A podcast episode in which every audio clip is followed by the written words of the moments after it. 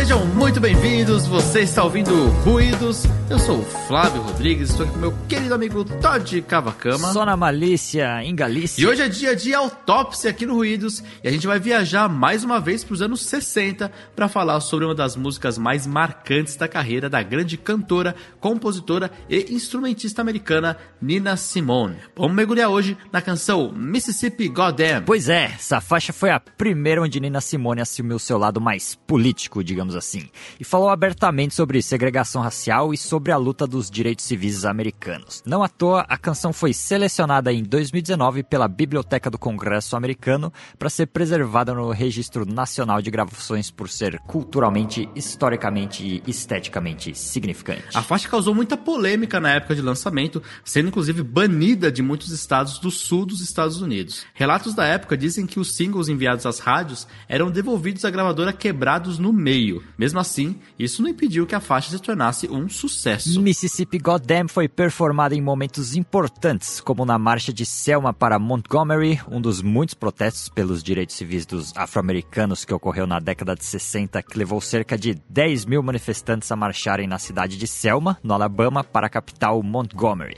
Com certeza não tinha trilha melhor. É isso aí, a gente antes de embarcar por mais essa aula de história, a gente convida você a seguir o Ruído nas redes sociais. Procure por Ruídos Podcast no Twitter, Facebook e Instagram. E não deixe de conferir também o nosso site, ruidospodcast.com.br. E bora falar desse maldito Mississippi.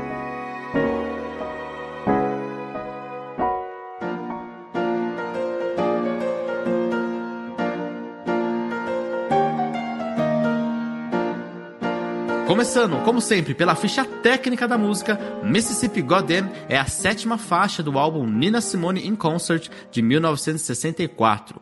O álbum, gravado ao vivo, é um compilado de três apresentações que a cantora fez no famoso Carnegie Hall em Nova York. O álbum conta com sete faixas e marcou o início de Nina Simone como uma cantora dos direitos civis americanos, contando com outras faixas de cunho político como Old Jim Crow, Go Limp e Pirate Jenny. Sem dúvidas, esse álbum marcou de maneira decisiva o rumo que a carreira de Nina tomaria.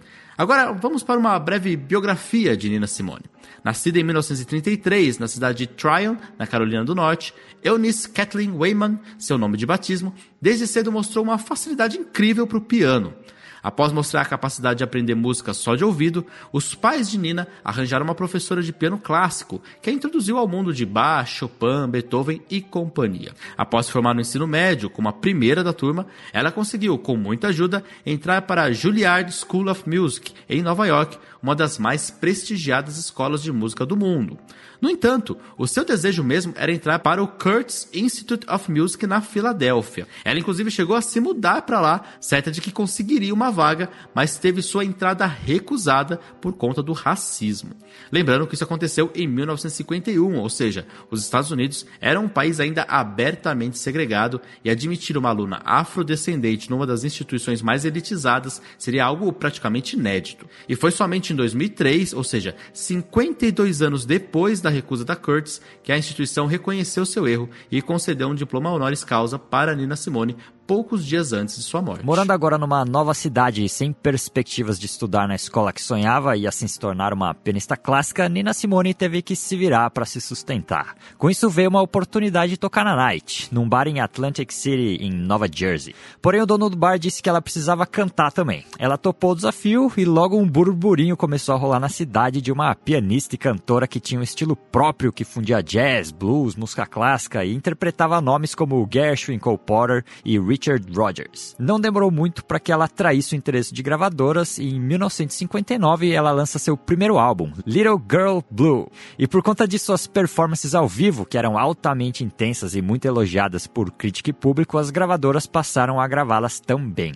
Desde então, Nina Simone passou a ser uma artista de alcance mundial que até hoje, 18 anos depois da sua morte, ainda reverbera nos ouvidos de muita gente. Mas como em praticamente todos os artistas americanos que viveram nos anos 50 e 60, não dá para falar de Nina Simone sem falar sobre o movimento de direitos civis. Exatamente. O pessoal que nos acompanha aqui sabe que os anos 60 é uma constante no Ruídos, né? Recentemente a gente falou sobre a música The Times They Are A Changing, do Bob Dylan, mostrando a perspectiva de um músico branco durante essa época. Já falamos também sobre Two Minutes to Midnight do Iron Maiden, que, embora seja uma música já dos anos 80, toca em outro aspecto dessa época, que é a Guerra Fria e em terras tupiniquins, que não pôde deixar de sentir os ventos dos anos 60 com a ditadura militar e tudo mais, falamos sobre Miserere Nobis do Gilberto Gil e Capinã. E a razão do porquê focamos tanto nessa época é justamente porque a música popular, como conhecemos hoje, a massificação da cultura, o alcance global, a influência africana na cultura do Ocidente, o estabelecimento dos Estados Unidos como potência mundial,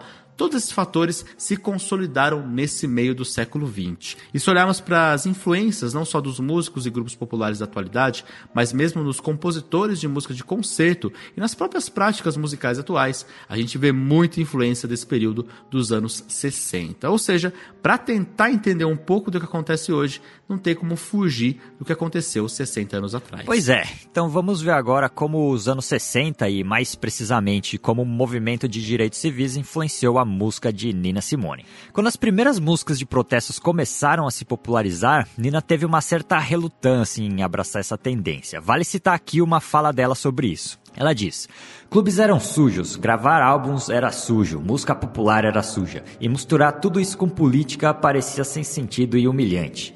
E até o ponto em que músicas como Mississippi Goddamn explodissem de dentro de mim, eu tinha problemas musicais também. Como que você pode pegar uma memória de um homem como Medgar Evers e reduzir tudo isso a 3 minutos e meio e uma melodia simples? Esse era o lado musical que eu evitava. Eu não gostava de música de protesto porque muitos exemplos disso eram tão simples e sem imaginação que acabava despindo a dignidade das pessoas que essas músicas tentavam celebrar. Mas as explosões à bomba na igreja no Alabama e o assassinato de Medgar Evers calaram esse argumento e com Mississippi Goddamn eu percebi que não tinha mais volta. Tem várias coisas para destrinchar dessa fala da Nina, começando pela figura de Medgar Evers. Evers era um ativista pelos direitos civis no estado do Mississippi. Após a decisão da Suprema Corte de 1954, chamada Brown vs. Board of Education, que confirmou a inconstitucionalidade da segregação nas escolas, Evers decidiu se matricular em Direito na Universidade do Mississippi. Além disso, Evers também participou da luta pelo direito ao voto, por oportunidades econômicas, pelo acesso às instalações públicas, entre outras esferas que a segregação racial se fazia presente na sociedade americana. Porém, em 1963, ele foi assassinado por Byron de la Beckwith em Jackson, a capital do Mississippi. De la Beckwith era membro de uma organização supremacista branca chamada White Citizens Council, ou Conselho dos Cidadãos Brancos, que, entre outras coisas, lutava para que a segregação nas escolas continuasse. Por não incrível que pareça, Beckwith só foi condenado em 1994, uma vez que os júris formados na época do seu julgamento nos anos 60 eram compostos só por brancos, e Beckwith viveu a maior parte dos 30 anos que separam o assassinato até o novo julgamento em 94, um homem livre. E para piorar a história, quando Evers chegou no hospital após ter sido baleado por De La Beckwith, o hospital se recusou a atendê-lo por ele ser negro. Só depois de quase 40 minutos é que o aceitaram. Ele, porém, não sobreviveu aos ferimentos. Outro momento importante na história dos direitos civis mencionado por Nina foi a explosão por bomba em uma igreja no Alabama. Nesse mesmo ano de 1963, um grupo supremacista branco colocou uma bomba relógio com 19 bastões de dinamite na 16th Street Baptist Church, ou Igreja Batista da Rua 16, em Birmingham, no Alabama. Essa igreja era a peça central na luta por direitos civis desse estado. Ela servia como ponto de encontro de diversos líderes, como Martin Luther King Jr., Ralph David Abernathy e Fred Shuttlesworth, onde eles organizavam marchas, protestos e outras atividades, como mutirões para registrar afro-americanos para votar. Por conta disso, ela era vista como uma ameaça ao modo de vida que os supremacistas brancos viviam. Então, num domingo de manhã, quando a igreja celebrava uma missa, essa bomba relógio explodiu e acabou matando quatro meninas e ferindo dezenas de outras pessoas. E assim como no caso de Medgar Evers, os envolvidos nessas mortes só foram julgados e condenados muitos anos depois. A primeira condenação aconteceu somente em 1977 e as outras condenações só ocorreriam no início do século 21. Um dos assassinos, inclusive, morreu antes de a julgamento em 1994. Pois é, e pensar que hoje em dia a luta por igualdade dos afro-americanos ainda é assunto atual e não algo legado somente aos livros de história. Inclusive, É bom ressaltar aqui, para quem não está acompanhando, que nos Estados Unidos atualmente há um movimento que busca impor restrições do direito ao voto que está acontecendo em vários estados, todos republicanos, obviamente. Essas leis tornam o processo de votar mais difícil principalmente para as minorias que votam massivamente nos democratas. O governo federal americano está tentando combater esse movimento, buscando aprovar uma lei que tornaria essas leis estaduais inconstitucionais, mas com o Senado americano dividido, está difícil conseguir aprová-la. Mas, voltando a Nina Simone e a sua fala, dá pra gente ver que esse ano de 1963 mudou sua forma de encarar o poder que a música tem de influenciar e ser influenciado por eventos sociais e políticos. Mississippi Goddamn foi o ponto de partida para uma série de músicas de protestos que Simone escreveria ao longo de sua carreira, como Ain't Got No, I Got Life, For Women e To Be Young, Gifted and Black. E para entender um pouco mais a fundo como esses eventos se incorporaram à música de Simone, vamos passar então às análises da letra e da música.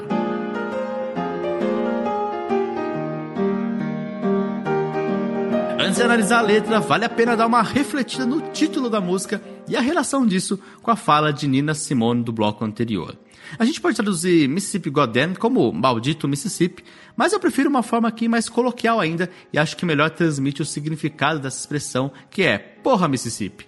Como Simone disse, ela não gostava da ideia de misturar música com política. Achava que isso diminuía o valor da luta política e das vidas dos ativistas que acabaram se sacrificando por essa luta. Mas os eventos recentes de 1963 praticamente a obrigaram a escrever essa música. Então, é como se Simone dissesse: Porra, Mississippi, você não me deixa escolha. E a escolha de Mississippi não se dá unicamente aos fatos que aconteceram nesse estado. O Mississippi é o estado que simboliza tudo que o sul dos Estados Unidos representa. Isso fica muito claro logo nos primeiros versos, quando ela canta. Alabama's got me so upset. Tennessee made me lose my rest. And everybody knows about Mississippi. Alabama me deixou tão triste. Tennessee me fez perder meu descanso. E todo mundo sabe sobre o maldito Mississippi. Nesses três estados sulistas houveram muitos eventos cruciais durante o movimento de direitos civis. Alabama, como dissemos, teve a explosão na igreja. No Tennessee, ocorreu uma explosão numa escola que aceitou uma aluna negra em 1957 e nos anos 60 houveram vários casos de sit-ins, onde negros iam a lugares que eram exclusivos de brancos e se recusavam a sair. E no Mississippi, houve o assassinato de Medgar Evers, além de muitas outras ocorrências. E vale salientar também que o sul dos Estados Unidos é uma região muito conservadora. Dificilmente um candidato progressista consegue uma vitória por lá. Continuando, no próximo excerto, Nina descreve a tensão que esses momentos criaram e isso explica porque ela disse que essa música explodiu para fora dela.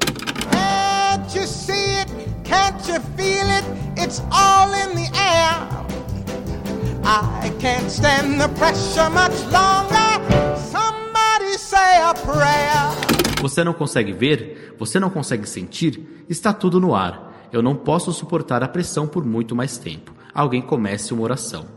A próxima frase é bem interessante também. Ela diz: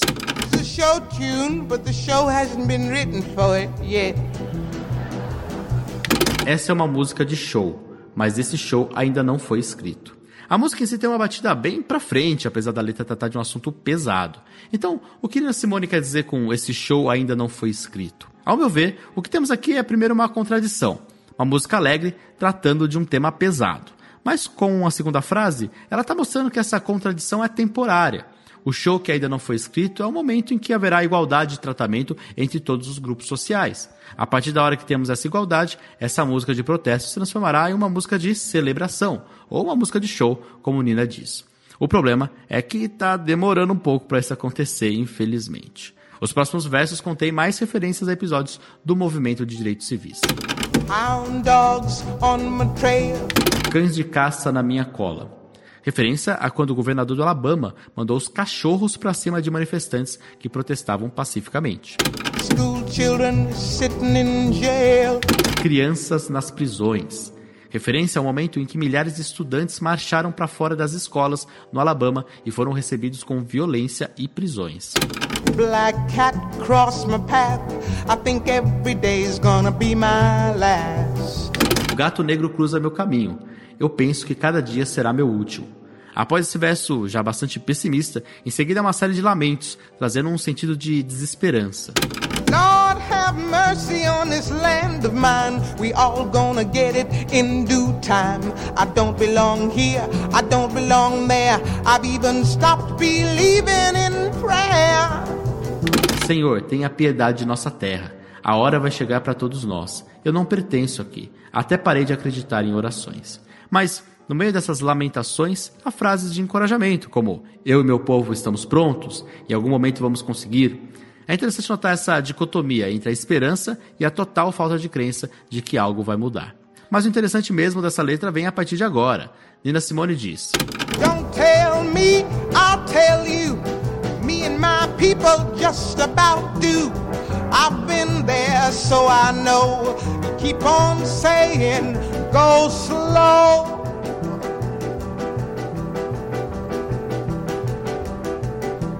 that's just the trouble. Washing the windows, picking the cotton. You're just plain rotten. You're too damn lazy. Your thinking's crazy. Não me diga nada, eu vou falar para você. Eu e meu povo estamos prontos. Eu estive lá, então eu sei. Eles vivem falando, vá devagar, mas esse é o problema, muito devagar lavando a janela, muito devagar, colhendo algodão, muito devagar. Você é podre, muito devagar. Você é muito preguiçoso, muito devagar. O pensamento é louco, muito devagar. O que Nina está expondo aqui é a resposta de muitos ditos parceiros dos movimentos de direitos civis que diziam que os protestantes tinham razão, mas a forma com que eles estavam protestando e exigindo seus direitos não era o jeito certo de fazer as coisas, que eles tinham que pegar mais leve, mais devagar, que agora não era a hora certa de estar nas ruas, que tudo ia se resolver naturalmente, que é para confiarem nas instituições. E esse discurso, na realidade, a gente ainda vê hoje em dia, normalmente dito pelos nossos queridos amigos liberais, centristas, que acham que as pessoas precisam de direitos, mas não é quebrando vidraças, né, que elas vão conseguir, e sim respeitando a ordem estabelecida, esperando que, em algum momento, a situação vai melhorar. E logo em seguida dessa sessão, Nina Simone diz.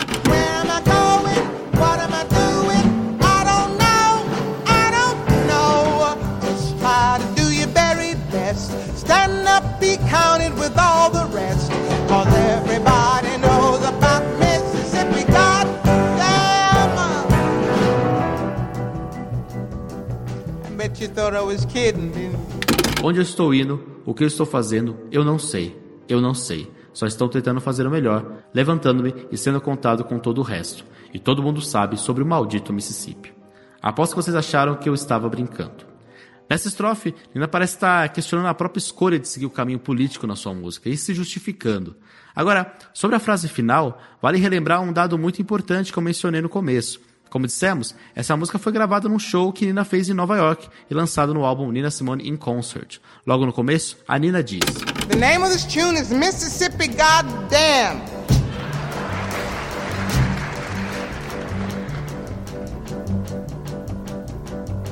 I mean every word of it. O nome dessa música é Mississippi Goddamn e eu quero dizer cada palavra dela. No que a audiência deu risadas, achando que seria uma canção com uma pegada engraçada. Lembrando que a parte musical é bem alegre e essa foi a primeira música de protesto de Nina, ou seja, ninguém esperava uma letra dessas. Então, quando Nina Simone disse que fez todos acreditarem que ela estava brincando, o resultado é uma audiência que era predominantemente branca, bem desconfortável. E ela continua picket lines, school boycotts. They try to say it's a communist plot. All I want is equality for my sister, my brother, my people and me. Linhas de piquete, berços de menino de escola. Eles tentam dizer que é um complô comunista. Tudo que eu quero é igualdade. Para minha irmã, meu irmão, meu povo e eu. Interessante notar como ela coloca que os ideais de igualdade são colocados como um complô comunista. Familiar, faz muito tempo que nós ouvimos por aqui sobre os tais delírios comunistas, mas sigamos. Yes, you lied to me all these years. You told me to wash and clean my ears and talk real fine, just like a lady. And you'd stop calling me Sister Sadie. Sim, você mentiu para mim todos esses anos. Você me disse para lavar e limpar meus ouvidos e falar como uma dama, e você pararia de me chamar de irmã Sadie. Nessa passagem, Nina faz uma referência à irmã Sadie. Ela é uma personagem de um livro de Mark Twain, o As Aventuras de Huckleberry Finn. Na história, ela é uma escrava que serve a uma viúva, cozinhando, servindo como enfermeira, ou seja, sendo um perfeito exemplo de uma boa companheira, fiel e prestativa para uma elite branca racista. O termo então acabou virando uma forma de se referir às mulheres negras que se comportavam como essa elite racista ditava que era o certo. Por isso, Nina rechaça totalmente a alcunha e ela continua. Oh, but this whole country is full of lies. You all gonna die and die like flies. I don't trust you anymore. You keep on saying go slow. Ó, oh, mas todo esse país está cheio de mentiras. Vocês todos vão morrer e morrer como moscas. Eu não confio mais em você. Você fica dizendo, vá devagar, Nina escancara sua crítica e a partir daí acaba reforçando as mesmas ideias com outros exemplos. Oh, trouble. Desegregation, mass participation, unification, do things gradually, would bring more tragedy. Vá devagar. Mas esse é apenas o problema. Faça devagar. Desagregação, faça devagar. Participação em massa, faça devagar. Reunificação, faça devagar. Faça as coisas gradualmente, faça devagar. Mas traga mais tragédia, faça devagar. Por fim, Nina deixa seu grito final de revolta nesse manifesto em forma de música.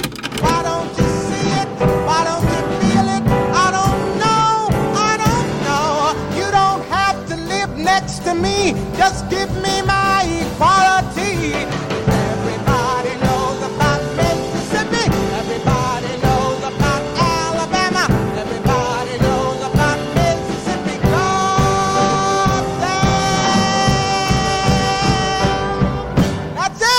Porque você não vê isso? Porque você não sente isso? Não sei, não sei. Você não tem que morar perto de mim. Apenas me dê minha igualdade. E todo mundo sabe sobre o Mississippi, todo mundo sabe sobre o Alabama e todo mundo sabe sobre o maldito Mississippi. É isso. Muito bem, uma letra bem forte, bem impactante, que com certeza deve ter chocado bastante gente naquela plateia. E sobre a música, Todeiras, o que, que você tem pra gente? Bom, como sempre, tem muita coisa que dá para falar da parte instrumental, mas vamos lá, né? A música já começa com sua levada para frente, né? Um acompanhamento rápido, mas tímido na batera, um pim-pom, pim-pom no baixo e o piano também tímido aí acentuando os contratempos. A tonalidade é de sol maior, ou seja, a sensação é que é uma música para cima, positiva, para levantar nossos espíritos. Essa energia vai se acumulando e logo a Nina Simone fala e não canta a frase que o Flávio comentou. O nome dessa música é Mississippi Goddamn e eu quero dizer cada palavra dela e dá para ouvir a risada do público no fundo. Algo interessante que acontece quando ela fala é uma interjeição na batera, que muito brevemente dá umas batidas bruscas que destoam completamente da atmosfera criada. É como se fosse um prenúncio do que estaria por vir, como se o batera estivesse alertando o público que o que eles estavam dando risada agora, na verdade, pode se transformar em uma coisa bem diferente. The name of this tune is Mississippi Goddamn. Quando Nina começa a cantar para valer, a música vai crescendo e se desenvolvendo. O acorde de sol que a banda segurava até então dá lugar a uma progressão de acordes e os instrumentos aumentam a intensidade. E quando Nina chega no último verso do refrão, o ritmo frenético da música dá lugar a acordes em blocos que acompanham a acentuação da letra, e tem o ápice quando Nina canta Mississippi Goddamn. E o motivo criado com a palavra Goddamn é repetido só pelos instrumentos, trazendo ênfase a esse sentimento de porra Mississippi que o Flávio comentou. Uma outra coisa interessante de notar nesse refrão é uma ligeira alteração no padrão de acentuação quando ela canta a primeira sílaba de Mississippi. Em português, a gente falaria que Mississippi é uma paroxítona, né, com a sílaba forte sendo a penúltima. Mas em inglês, Mississippi tem meio que duas sílabas fortes, a primeira e a penúltima. E Simone opta por realmente mostrar essa primeira sílaba. O que acontece então é que o padrão de acentuar a cada três colcheias, ou semicolcheias, dependendo de como a gente faz a divisão rítmica, é quebrado com o Mi de Mississippi. Ou seja, de uma certa forma e numa relação direta com o motivo que fez com que Simone decidisse escrever essa música, Mississippi veio e abalou a harmonia, tirando Nina Simone da sua zona de conforto e trazendo esse desconforto agora para a audiência. Alabama's got me so upset. Tennessee made me lose my rest and everybody knows Continuando, depois de algumas sessões em Sol maior, com a música sempre caminhando para um clímax, a música modula para Mi menor, também conhecido como relativa menor de Sol maior. É bem perceptível notar essa mudança. A atmosfera que antes era para cima fica muito mais sinistra. A expectativa que a levada da música traz agora é que a possibilidade de algo desagradável acontecer é uma realidade. E para aumentar essa tensão, Nina de novo lança uma fala que o Flávio também comentou, que é: essa é uma música de show, mas esse show ainda não foi escrito. A audiência aqui ri de novo, mas não tanto quanto riram antes. Alguns perceberam talvez aí a cilada que a Nina estava aprontando. Show tune, but the show hasn't been written for it yet.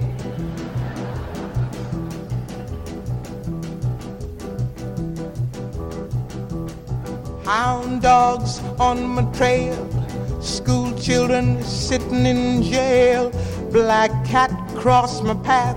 I think every day's gonna be my last.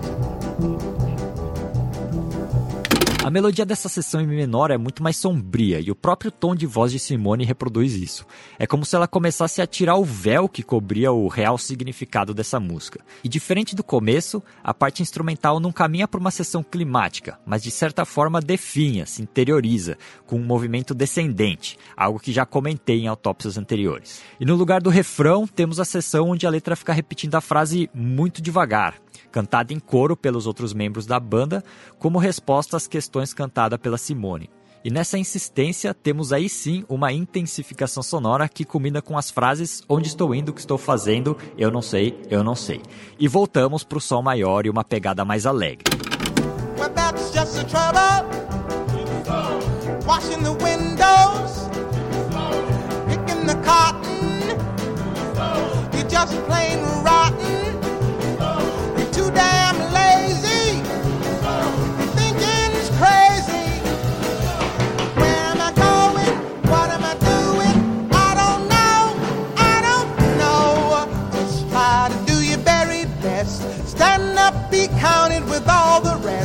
Que agora a gente já sabe do que a música se trata e esse retorno ao sol maior não traz a mesma sensação do início. A armadilha armada por Simone funcionou e é como se a nossa ignorância deliberada fosse escancarada na nossa frente. A tonalidade maior passa a ter um caráter de sarcasmo, não mais de um otimismo ingênuo. Esse sarcasmo em sol maior dura pouco, porque a mensagem já está dada e a música logo volta à tonalidade de mi menor. E é nesse momento que Nina Simone dá a cartada final, falando a famosa frase que o Flávio comentou também. Aposto que vocês acharam que eu estava brincando. E dessa vez não se ouve um pio da audiência, ou seja, eles entenderam a mensagem. É interessante refletir no significado da parte instrumental e como ela se relaciona com a fala de Nina Simone que apresentamos no primeiro bloco. Não só é perceptível que essa música explodiu para fora de Simone, mas também toda a estrutura da música é composta por mini explosões que culminam numa última expressão de Simone, que assim que a música termina exclama: "É isso aí". E logo emenda a próxima música, praticamente não dando tempo para a plateia aplaudir. What's up? Além disso, tem ainda o fato dessa música ter sido gravada pela primeira vez ao vivo e por uma audiência branca, o que faz jus à letra quando ela critica quem pede para os manifestantes ir mais devagar. É como se ela dissesse: a gente não tem que esperar vocês prepararem, vamos fazer o que a gente acha que tem que ser feito na hora que a gente quiser. Enfim, é uma baita música e cheia de significados, alguns mais escondidos e outros não, e fica mais do que claro a potência que a Nina Simone tinha e de certa forma ainda tem com o legado que ela nos deixou.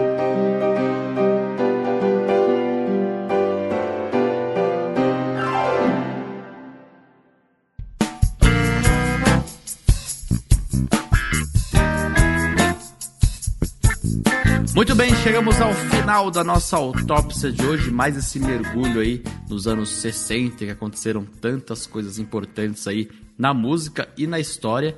E agora a gente encerra com algumas recomendações para vocês que tenham a ver aí com essa temática toda. Passo aí a bola mais uma vez para nosso querido Todeiras, que você tem pra gente hoje, Todd? Para hoje eu trouxe um grupo chamado Art Ensemble of Chicago. É, esse grupo ele foi criado no fim dos anos 60 e ele nasceu de uma organização entre músicos afro-americanos que até hoje é muito influente, o Association for the Advancement of Creative Musicians, ou Associação para o Avanço de Músicos Criativos. Essa associação ela busca encorajar e ajudar seus membros a desenvolverem músicas originais e na época que ela foi criada, em 1965, ela serviu meio que como uma contrapartida da vanguarda branca, vamos dizer assim, encabeçada pelo John Cage.